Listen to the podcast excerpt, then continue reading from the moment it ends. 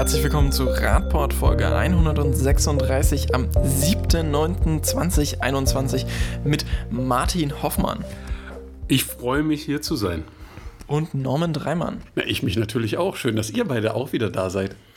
Ich bin Marco und äh, wir haben uns eine Weile nicht gehört, würde ich meinen. Ähm, wir hatten so ein paar Probleme. Wir hatten Urlaube, die sind auch natürlich ein Problem.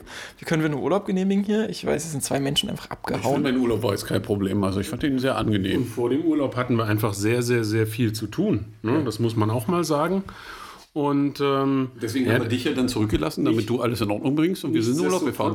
Nichtsdestotrotz muss man natürlich auch sagen, wir haben uns bei unseren Hörerinnen und Hörern einfach so davon geschlichen. Ja, ähm, wir hätten vielleicht doch die eine oder andere Info mal geben können, dass wir jetzt, äh, aber es war halt auch vieles spontan. Also wir hatten ja auch drei, vier Mal den Fall, dass wir eigentlich einen Termin hatten, der dann aber kurzfristig doch wegen anderer Dinge äh, verschoben werden musste.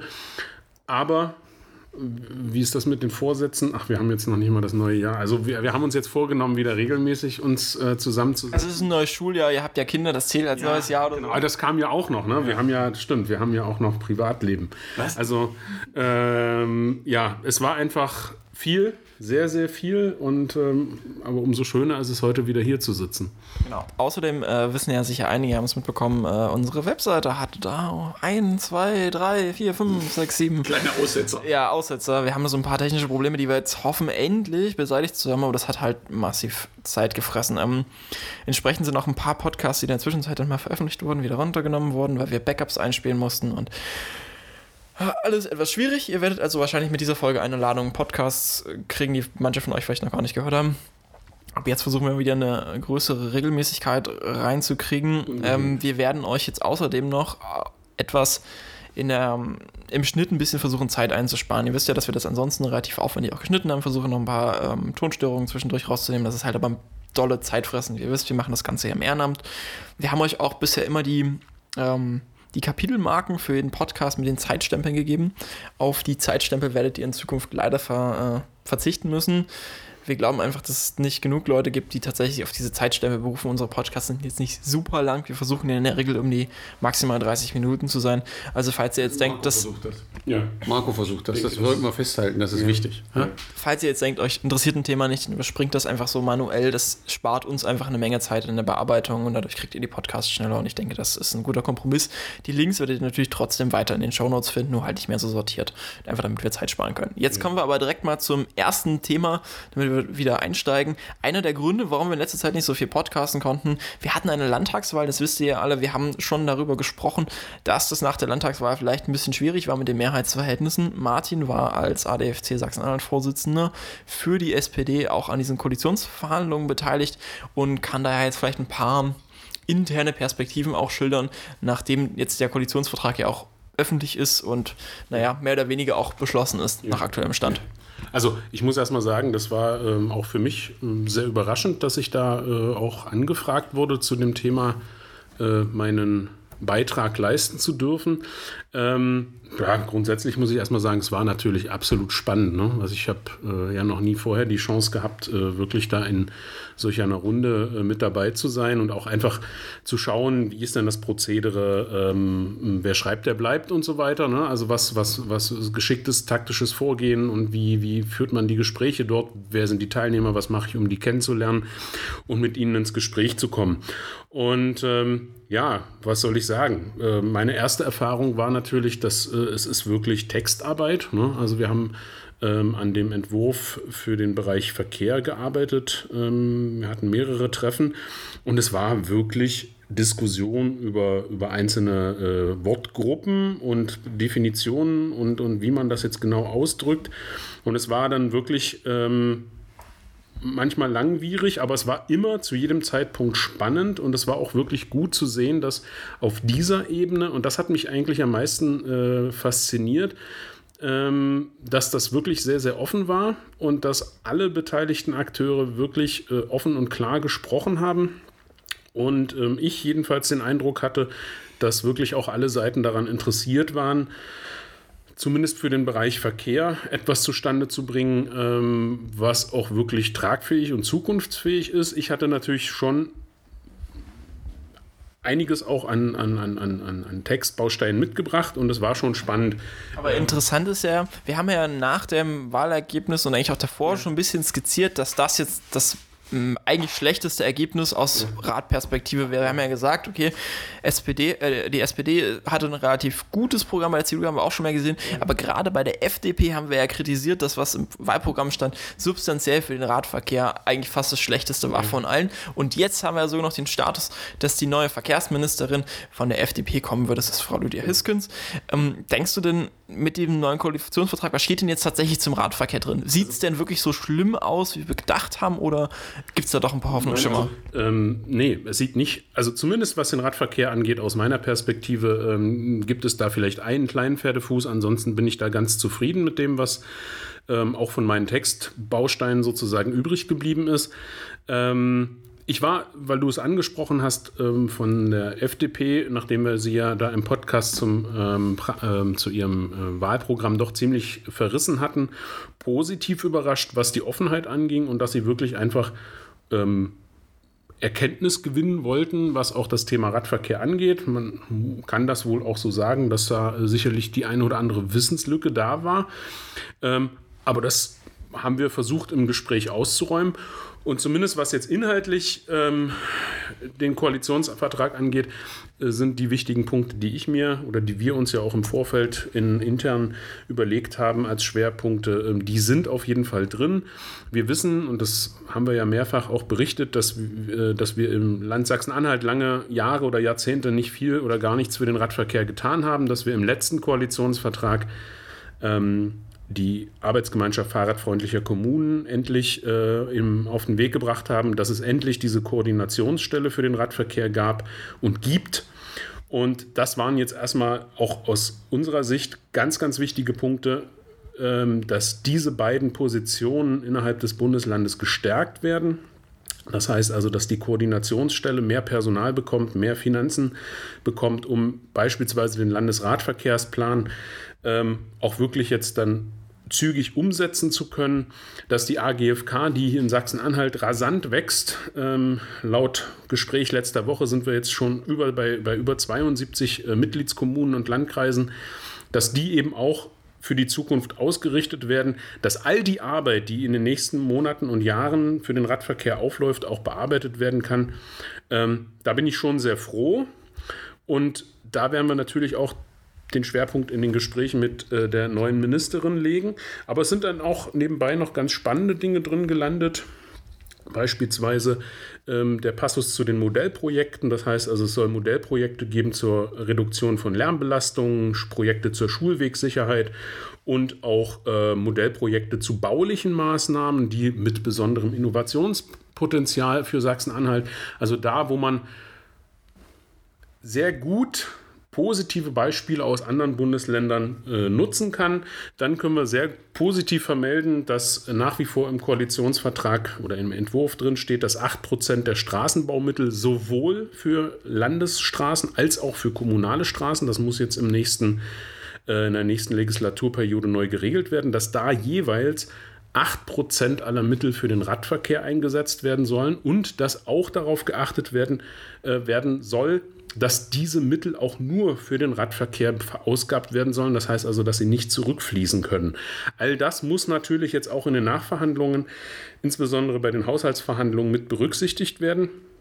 Ähm, aber das sind schon mal so ein paar Punkte, wo ich sage, ähm, da haben wir, da habe ich wenig Widerstand äh, erlebt. Da muss ich sagen, ist sowohl von der CDU als auch von der SPD eher mit offenem Ohr zugehört wurden und ähm, das eine oder andere sicherlich kritisiert wurden, aber im Großen und Ganzen war das durchaus positiv. Ähm, es geht natürlich nach wie vor um die Fahrradstellplätze, die ähm, äh, ausgebaut werden sollen an verschiedenen Punkten, dass die Kommunen bei der Finanzierung der Radinfrastruktur finanziell unterstützt werden sollen dass vor allen Dingen die ERA 2010 und die Qualitätsstandards für Radverkehrsanlagen, die jetzt das Land, die Koordinationsstelle herausgegeben wird, dass die verbindlich sein soll, beziehungsweise berücksichtigt werden sollen. Und ähm, ja, dass die Vision Zero das Leitbild der Verkehrspolitik dieses Landes sein soll. Und das hat mich überrascht. Das war eben auch schon im Vorentwurf der CDU mit enthalten. Und äh, darauf ausgehend haben wir dann sogar noch geschafft, das müssen wir natürlich auch dranbleiben am Ball, dass sich die neue Landesregierung zum Ziel gesetzt hat, dass die Fahrzeugflotte, also LKWs, die im, äh, für das Land eingesetzt und unterwegs sind, also zum Beispiel bei der, bei der Straßenmeisterei, dass diese Fahrzeuge nach und nach mit ähm, Abbiegeassistenzsystemen ausgerüstet werden sollen. Ähm, und nicht zu guter Letzt noch zum Thema Vision Zero, dass äh, das Landesverkehrssicherheitsprogramm und der Beirat, der eigentlich ja äh, regelmäßig tagen sollte und im letzten, weiß nicht, zwei, drei Jahren eigentlich überhaupt nicht zusammengekommen ist, dass der wieder regelmäßig tagt und ähm, dementsprechend dann auch ähm, eben im Ausschuss und im Landtag berichten soll. Also aus meiner Sicht schon wichtige Punkte. Wir müssen nur schauen, dass wir natürlich jetzt im, am Ball bleiben und dass wir darauf achten, dass das eben auch umgesetzt wird. Du warst ja ein bisschen kritischer dazu im Vorfeld, Norman. Überzeugt dich das denn jetzt, was du im Koalitionsvertrag siehst, wo du siehst, du vielleicht noch ein paar Probleme, was ist doch schwierig? Ja, was heißt kritisch? Also äh, Martin hat das ja schon gut zusammengefasst. Also aus der Position, aus der, der man kam zu dem Thema, also wenn man das Thema Radverkehr anguckt und äh, so wie die Wahl gelaufen ist, gehe also gehe ich aktuell davon aus, dass es schon ein sehr gutes Ergebnis ist, was man erreicht hat. Es gibt natürlich noch so ein paar Punkte, äh, ich kann ihn nicht ganz wiedergeben, Martin kennt den Punkt sicherlich auch. Ähm, da steht irgendwo drin, äh, wir wollen keine Pop-up-Bike-Lanes oder sowas. Äh, war wahrscheinlich das Zugeständnis an die CDU, um nicht ganz das Gesicht zu ver verlieren. Ähm, aber ich bezweifle mal in dem Zusammenhang, so wie das im Koalitionsvertrag steht, dass den Schreibenden noch nicht mal klar war, was sie da geschrieben haben und wo sie sich befinden, weil sie tun gerade so. Also das ist aber eine Position, die wir von der CDU schon kannten. Die haben ja irgendwie Angst, dass in jedem Dorf eine Pop-Up-Bike-Lane steht. Darum geht es ja im Endeffekt gar nicht, sondern wir reden hier von den beiden Oberzentren dieses Landes. Das betrifft im, oder drei im Endeffekt erstmal. Das Halle, Magdeburg und äh, Dessau, wo es darum geht, solche Dinge zu machen. Wobei das dann auch nicht in Landesverantwortung ja, wäre eigentlich. Eine Pop-Up-Bike-Lane ist ja im Endeffekt nichts anderes, als ich stelle irgendwo ein paar Poller hin, dann machen wir das, also ein paar wegräumbare Barken. Wir können natürlich gerne Protected Bike Lanes bauen, da steht da nämlich nicht drin, dass man die nicht machen kann. Da musste man sich wahrscheinlich darauf einigen. Das sind so die äh, kleinen Spielchen, die man dann äh, äh, treibt, äh, um das Thema vor, weiter voranzubringen. Äh, alles in allem muss man aber sagen, dass die die Zugeständnisse und das, was sie gemacht haben, nämlich das mit dem Geld, das, das sind wirklich entscheidende Punkte. Für die meisten Sachen ist das wahrscheinlich relativ trocken, was Martin gerade äh, wiedergegeben hat. Also es sind sicherlich zwei völlig andere Bilder, die sich da geben. Aber es ist eben wichtig, dass was Martin wiedergegeben hat, dass 8% für den Straßenbau, kannst du das mal in Zahlen fassen, was das an äh, Millionen Euro sind? Genau.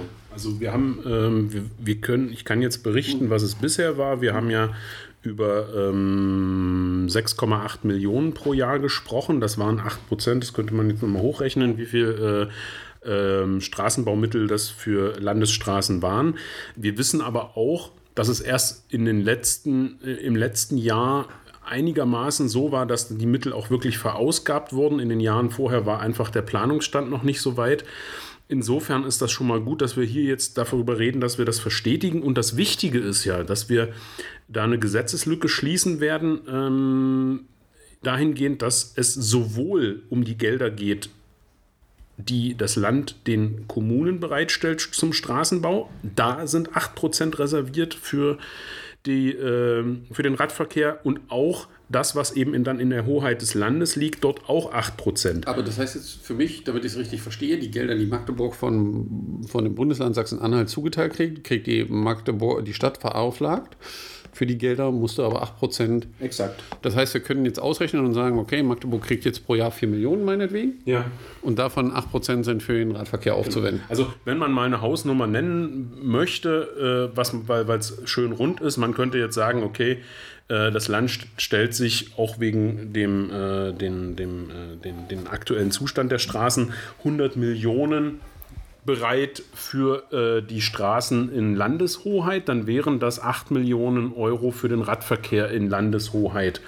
Und wenn man dieselbe Größenordnung nochmal für die Kommunen in Sachsen-Anhalt aufruft, dann sind das auch nochmal 8 Millionen. Mhm. Ähm, umso wichtiger ist es eben, und das ist für mich eben der Knackpunkt gewesen, äh, wo ich auch ähm, hart geblieben bin, oder es gab auch nicht so viel Widerspruch, das war ja das Positive, ähm, dass wirklich die Koordinationsstelle, die den Radverkehr hier wirklich in den letzten zwei, drei Jahren zumindest erstmal in Bewegung gebracht hat, dass die auch wirklich personell und finanziell so aufgestellt wird, dass sie eben dann auch die Nachfragen, die dazu kommen und die werden kommen, dass sie die auch wirklich gut bearbeiten kann. Der, der andere wichtige Punkt ist ja, wenn ich etwas baue von dem Geld, das, was du gesagt hast, wo du eben wieder, also wir neigen ja dazu, mal in Abkürzung zu sprechen, so Ära 2010 und Qualitätssicherung. Im Endeffekt bedeutet das, dass sich das Land Sachsen-Anhalt endlich daran hält, also dass die Koalitionspartner das schon mal geklärt haben und wir darüber nicht nochmal diskutieren müssen, wenn es irgendwelche Planungen gibt, sondern dass die äh, Ära eingehalten wird. Das bedeutet in der Praxis, dass es keine zu schmalen Radwege mehr geben darf. Normalerweise muss ein Radweg also zwei Meter breit sein. Wenn er äh, schmaler ist an einzelnen Stellen 1,60 Meter und solche Sachen weil auch das immer wieder Themen waren, die zu Diskussionen führen und das ein enorm wichtiger Punkt ist. Ich will es nur noch mal wirklich äh, die Formulierung sagen, nicht, dass wieder jemand um die Ecke kommt und sagt, das ist zu weich. Beim Straßenbau werden wir weiterhin, das weiterhin kann man durchaus natürlich kritisch sehen, die Berücksichtigung der Empfehlungen für Radverkehrsanlagen Ära 2010 und der Qualitätsstandard für Radverkehrsanlagen in Sachsen-Anhalt, das ist dieses Dokument, was das Ministerium neu herausgegeben hat, gewährleisten. Genau. Und damit ist das nicht mehr verhandelbar und dann hören vielleicht die ein oder andere Diskussionen auf. Das ist auch wichtig eben für Leute, die zuhören, die vielleicht im Land Sachsen-Anhalt aktiv sind und mit den Straßenbaubehörden zu tun haben. Das ist eine wichtige Information.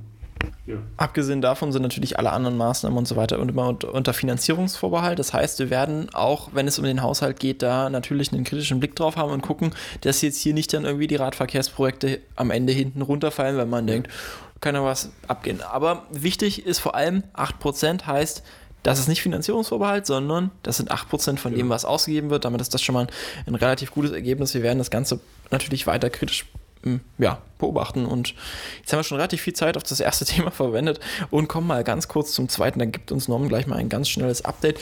Es geht um das Fahrradgate in Leipzig. Alle erinnern sich vielleicht nochmal kurz als äh, Wiederholung. Da ging es darum, dass die Polizei doch äh, so ein paar Fahrräder, die sie eingesammelt hat, dann verschwinden lassen hat über einen, äh, ich glaube, einen Schrebergartenverein war das Ganze. Und damit praktisch die Mitarbeitenden der Polizei ein äh, kleines Fahrradgeschäft aufgemacht haben, das nicht so ganz mit dem Recht übereinging. Norman. Ja, also äh, die Staatsanwaltschaft in Leipzig ermittelt immer noch zu diesem Fahrradgate, der auch noch ein bisschen größer wird. Und inzwischen ist die Zahl äh, der Ermittlungsverfahren auf 183 angewachsen. Das heißt, äh, es wird gegen 183 Personen ermittelt. Davon sind 117 Polizeibeamte, 83, 63 äh, Angehörige und Freunde von Polizisten, zwei Justizangehörige und ein CDU-Bürgermeister, der früher Polizist war, wo man aktuell eben überprüft, ob sie irgendwie daran beteiligt waren. Das heißt also, allein in den letzten zwölf Monaten sind irgendwie 50 neue Verdächtige dazugekommen. Ähm, und die Staatsanwaltschaft ermittelt immer noch, wie das denn dazu gekommen ist und wer da die Schuld trägt. Ähm, was aber so ein bisschen betrüblich stimmt, ist, ich weiß nicht, was die Staatsanwaltschaft da hat, weil äh, irgendwie haben sie es noch nicht, ist es noch zu keiner Anklage gekommen. Also es zieht sich alles sehr lange. Ich kann mir vorstellen, dass Ermittlungen innerhalb des Polizeiapparates selber schwierig sind. Äh, aber man ist da dran und wir verfolgen das natürlich weiter. Äh, ich finde das schon interessant. Also, äh, wenn da 183 Verdächtige sind, muss irgendwo der Stein des Anstoßes sein, wo man endlich findet, wer da was wie verzapft hat. Also, ja, kein schönes Bild, was sich da leider zeichnet. Ich würde mir da persönlich was anderes wünschen, aber aus dem Grund muss das auch aufgearbeitet werden und muss klargestellt werden, was da gelaufen ist, damit klar ist, dass das so nicht wieder laufen kann. Mhm. Also es ist, äh, es ist wirklich äh, krass. Mehr kann man dazu eigentlich nicht sagen. Es ist nicht mehr nur, wo man drüber schmunzeln kann oder so. Äh, eigentlich kann man das gar nicht, aber dieser, diese Größenordnung äh, und eben dann in Reihe, aus den Reihen der Polizei, das ist schon. Ähm, ich finde es einfach, einfach schade. Ich finde es schade, äh, weil es macht wieder so ein Bild wie das ja, wir Menschen neigen dazu, ja, so nach dem Motto, alle Polizisten sind jetzt irgendwie Fahrradhehler, äh, ist ja so schnell die Richtung, die dann immer kommt. Aber ich glaube, dass es da viele Kolleginnen und Kollegen gibt, die einen super Job machen. Ich kenne auch zum Beispiel die beiden Polizisten, die in Magdeburg dafür zuständig sind, äh, äh, Fahrraddiebe zu stellen. Und denen fährt man natürlich mit sowas völlig in die Parade. Ja, also die machen einen super Job. Die versuchen im Rahmen ihrer Möglichkeiten, die auch bei der Polizei an manchen Stellen beschränkt sind, ähm, das Maximum zu leisten. Und dann passiert sowas und da wird einfach viel Arbeit mit zunichte gemacht. Und das ist eigentlich das Traurige, weil ich gehe davon aus, ähm, man wird nicht Polizist aus Spaß heraus. Ja, und äh, dann kann man sich sowas auch sparen. Wir kommen mal zum nächsten Thema. Darüber halten wir euch natürlich auf dem Laufenden, sobald es irgendwie was Neues zum Thema geht, äh, werdet ihr sie ja dann wieder im Podcast hören. Es geht jetzt aber um eines der Reizthemen der letzten Woche. Es geht um Lastenräder. Äh, war ja auf Bundesebene ein sehr kontroverses Thema, weil man plötzlich auf die Idee kam, wie kann man denn Lastenräder fördern? Mit Autos macht man das seit Jahren. Ganz interessant war natürlich auch, dass die äh, CDU plötzlich ein Problem mit Lastenradförderung hatte. Ich erinnere nur gerne daran, im ähm, Wahlprogramm für Sachsen-Anhalt hatte man noch dafür geworben, dass man noch die Lastenradförderung Förderung für dieses Bundesland durchgeführt habe. Genau. Hat sich die äh, CDU Sachsen-Anhalt zu dem Thema geäußert? Nein. Nee. Glaubt nicht, nee, dass sie. Aber die Bundes-CDU hat es natürlich genutzt, weil sie haben ja sonst, also aus meiner subjektiven Perspektive, äh, haben sie ja offensichtlich gerade ein Problem, was so Wahlkampfthemen angeht. Und da war das natürlich ein gefundenes ja Fressen. Problem, Lastenräder. Also, sowohl, also hat der ADAC ja schon sicherheitstechnisch, ja, wenn ein ja, Auto ja. gegenfährt, sind ja, alle tot. Äh, dann äh, äh, der Geldausgebetechnisch, wir müssen sparen, da können wir uns nichts leisten. Ja, warte, die teuren Lastenräder. Elon Musk hat 1,4 Milliarden Euro gerade gekriegt, glaube ich, für seine Batterieproduktion äh, in Brandenburg. War eine Zahl, die da durch war. Wem? Von wem? Ja, vom Bund. Ah ja. Ah ja, okay. Aber Lastenradförderung ist einfach ja. scheiße. Ne? Genau, aber das ist nicht unser Thema. Lastenradförderungen passieren ja zum Glück auch schon in vielen Städten. Ja über was anderes. Genau.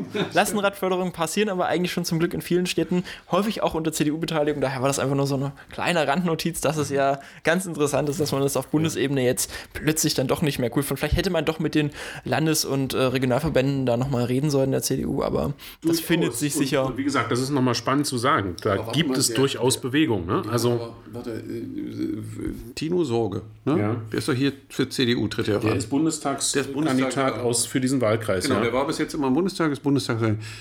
Hat er nicht ein Lastenrad? Ja, natürlich hat er. Ein Wahlkampflastenrad sogar, aber gut. Ja, wir, wir, kommen mal, wir kommen mal zu unserem eigentlichen Thema. Es geht nämlich jetzt um die Lastenräder im Lieferverkehr, haben wir schon häufiger angeschnitten, das ja. Thema. Es gibt jetzt eine neue Studie, die sich konkret damit auseinandergesetzt hat, wie effizient sind Lastenräder, wo sind sie effizient, was kostet das Ganze eigentlich und wo sind sie vielleicht nicht effizient. Martin. Ja, ähm, ist eine britische Studie vom, äh, ich gucke gerade nochmal nach, Active Travel Academy der University of Westminster in London. Ähm, die haben untersucht, äh, ja, wie schnell sind Lastenräder ähm, in der Belieferung in der Stadt und im Gegensatz eben zu der normalen, uns allen bekannten Belieferung durch die äh, Versandanbieter und sie stellen Erstaunliches fest, dass man nämlich mit dem Lastenfahrrad 60 Prozent schneller äh, in der Stadt unterwegs ist und die Pakete zugestellt werden, als äh, das eben mit dem auf dem herkömmlichen Wege ähm, möglich ist. Ähm, und dann kommt eben das Spannende, ähm, diese Fahrräder, ähm, die dann mit Elektroantrieb ausgestattet waren, ähm, ja, stoßen eben 90 Prozent weniger CO2-Emissionen aus als so ein vergleichbarer Dieseltransporter. Und ähm, ja, das hätte ich mir, das sind eben Dinge, die wünsche ich mir dann in so einer bundesweiten Debatte zum Lastenfahrrad. Fakten, Fakten, Fakten und nicht einfach nur irgendwelche komischen Dinge. Ähm, es gibt dann noch eine Einschätzung dazu von, äh, von ähm, einem Dienstleister hier aus Deutschland. Die haben das auch ähnlich sich mal angeschaut. Ähm, die meinen auch, ja, in der Stadt ist das durchaus sinnvoll, aber eben auch problematisch, weil ähm, die Belieferung mit Lastenrädern eben auch ähm, die sogenannten Mikro- oder Micro-Hubs Bedarfen oder die braucht man eben. Und Soll man vielleicht kurz übersetzen, so ein Microhub ist eine Zwischenstation, da genau. lagere ich Pakete zwischen, um die dann abzuholen, weil natürlich jetzt nicht vom Stadtrand das Lastenrad durchfährt und jedes Mal hin und her pendelt, sondern da gibt es einen Hub zwischendurch, da hole ich die Pakete ab und dann fahre genau. ich die genau. erstmal aus. Und das bedeutet natürlich, dass man für diese Infrastruktur sorgen muss, dass man diese Infrastruktur auch bezahlen, unterhalten muss. Und ähm, ja, das ist zumindest eben ähm, aktuell noch nicht ganz so einfach so, dass letztendlich ähm, summa summarum eben auch die Belieferung mit dem Transporter dann immer noch ein bisschen bisschen günstiger ist. Ähm, zumal man da diese Micro-Hubs eben nicht braucht, sondern der fasst eben alles und fährt einmal die große Runde.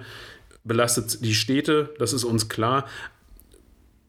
Fazit ist, die Politik muss dafür sorgen, dass äh, die Rahmenbedingungen für äh, die Belieferung innerhalb der Städte mit Lastenfahrrädern eben besser wird.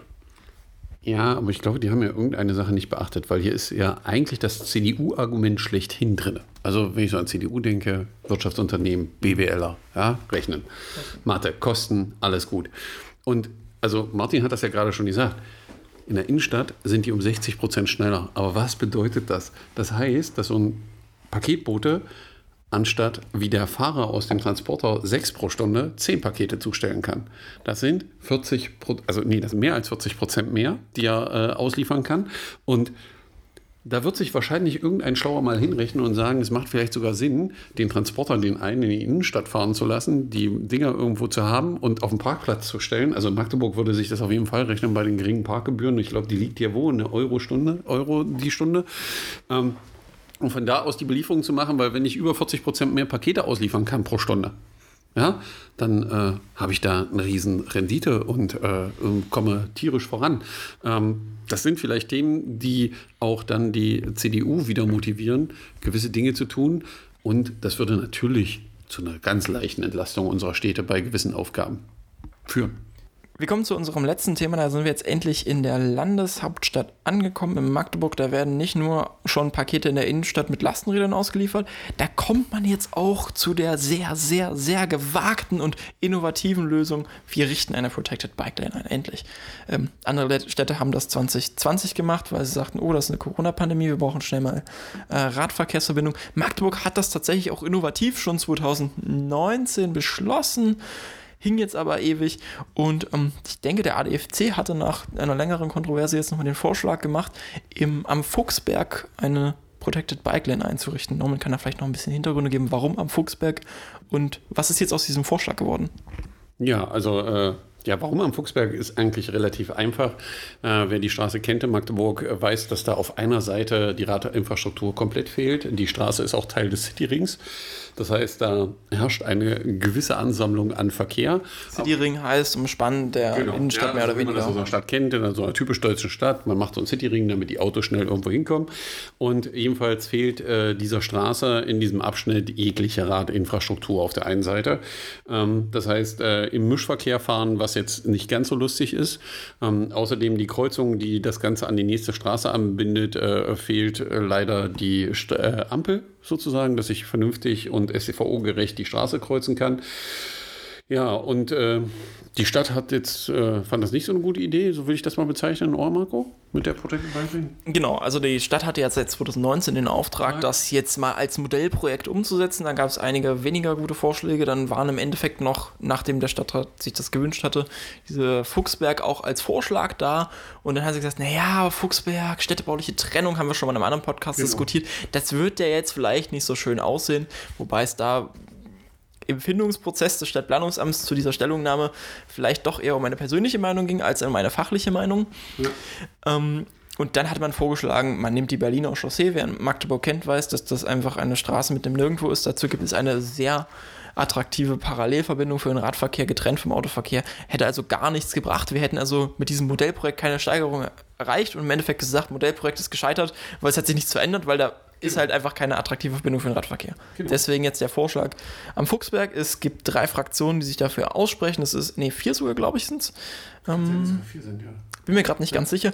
Das ist zum einen die SPD-Fraktion, das ist die Linksfraktion und das ist die Fraktion Grüne Future, an der Stelle die Transparenzhinweis, dass ich aktuell für diese letztgenannte Fraktion arbeite, also für Grüne Future. Entsprechend ähm, soll das unsere Berichterstattung natürlich nicht beeinträchtigen, aber es sollte ich als Transparenzhinweis natürlich erwähnt sein. Was ein wichtiger Punkt ist dabei ist, also wie ist das gelaufen? Also dass man auch mal sieht, wie so Sachen. Martin macht hier nebenbei gerade einen Artikel auf, Überschrift zu Möglichkeiten einer gerechten Flächenverteilung in Innenstädten, Gutachten anhand des Beispiels der Berliner Pop-Up-Radwege, Online-Publikationen. Ist schon interessant, weil natürlich dieser Seitenhieb eben, weil die Stadt den Stadträten wieder mal formuliert hat, dass das gar nicht geht. Ähm, wir kennen ja andere Städte, in denen das problemlos geht, wo man so Protected Bike Lanes als Pop-up-Radwege einrichtet. Ähm, jedenfalls haben wir uns dann dazu entschlossen, das Gespräch mit den eben genannten Fraktionen zu suchen, die Gesamtsituation zu erklären und äh, auch mal die Situation zu erörtern, wie das eigentlich aussieht, weil man muss dazu wissen, dass diese Straße seit 2004 im Radverkehrskonzept steht, dass da was passieren soll, nichts passiert ist. Also wer grob rechnen kann, wir sind jetzt 16 oder 17 Jahre dahinter. Ähm, und es ist immer noch nichts passiert und wir uns sehr einig waren, sowohl die, also auch alle Stadträte das positiv empfunden haben, die anwesend waren und auch die Fraktionen, ähm, dass wir das Thema jetzt vorangehen und dass man als Stadtrat sozusagen hier die Verwaltung überstimmt und sie damit beauftragt oder beauftragen möchte, äh, das jetzt in der Straße am Fuchsberg umzusetzen. Das wird jetzt am Donnerstag im Stadtrat sein. Ne? Da wird das hoffentlich beschlossen.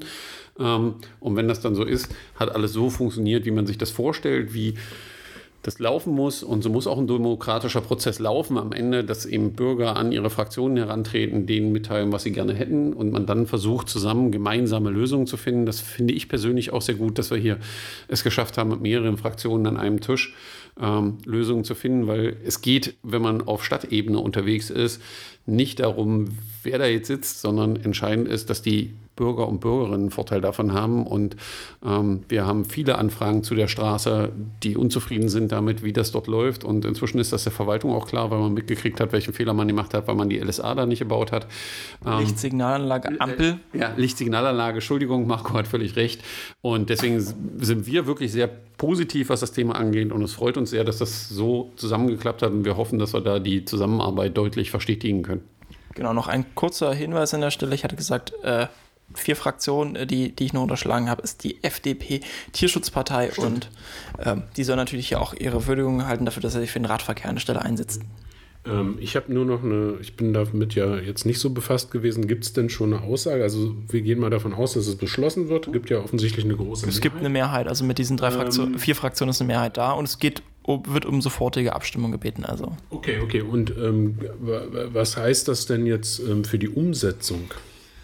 Ja, was heißt das für die Umsetzung? Also die Verwaltung hat seit 2019 schon den klaren Auftrag, äh, äh, das zu machen. Ja, ähm, wir werden natürlich dranbleiben, dass das dann schnellstmöglich passiert, mhm. immer wieder mit dem Verweis darauf und werden auch die Stadträte unterrichten. Marco hebt den Finger, also steht noch irgendwas im Antrag? Ja, der Antrag regelt das natürlich. Wir kennen ja unsere Verwaltung, die das gerne äh, verschleppt. Hier steht noch zumindest als letzte Deadline, dass das bitte bis zum ersten Halbjahr 22 äh, zu erledigen ist.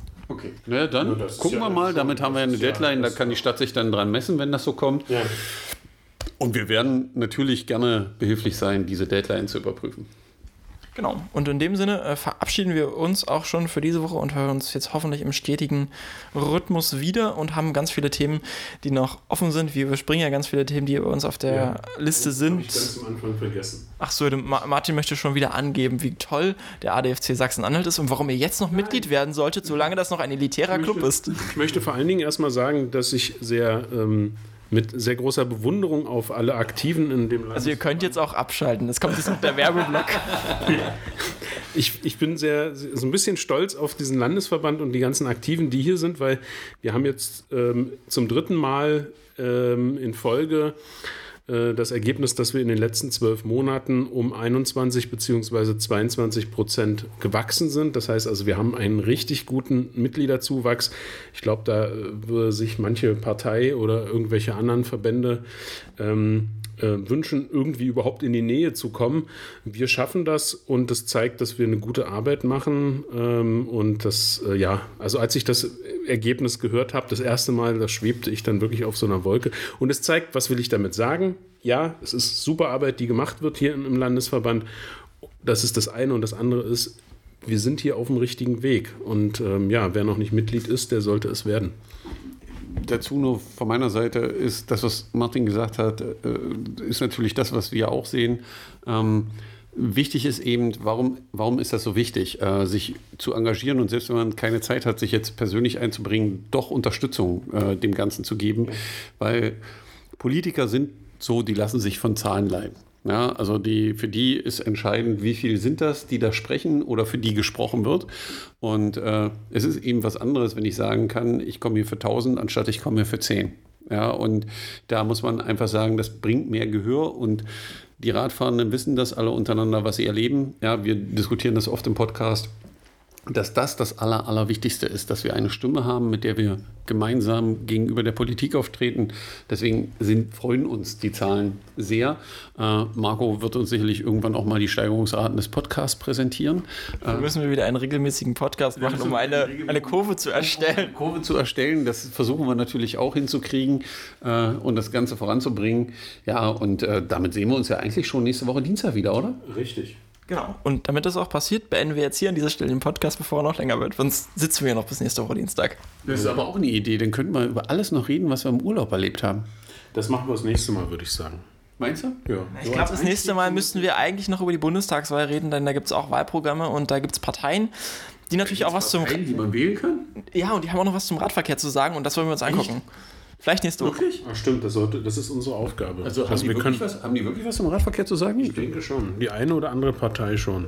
Echt, ja? Na, dann gucken wir uns das an. Ja. Bis nächste Woche. Ciao. Bis dann, tschüss. Okay, ciao.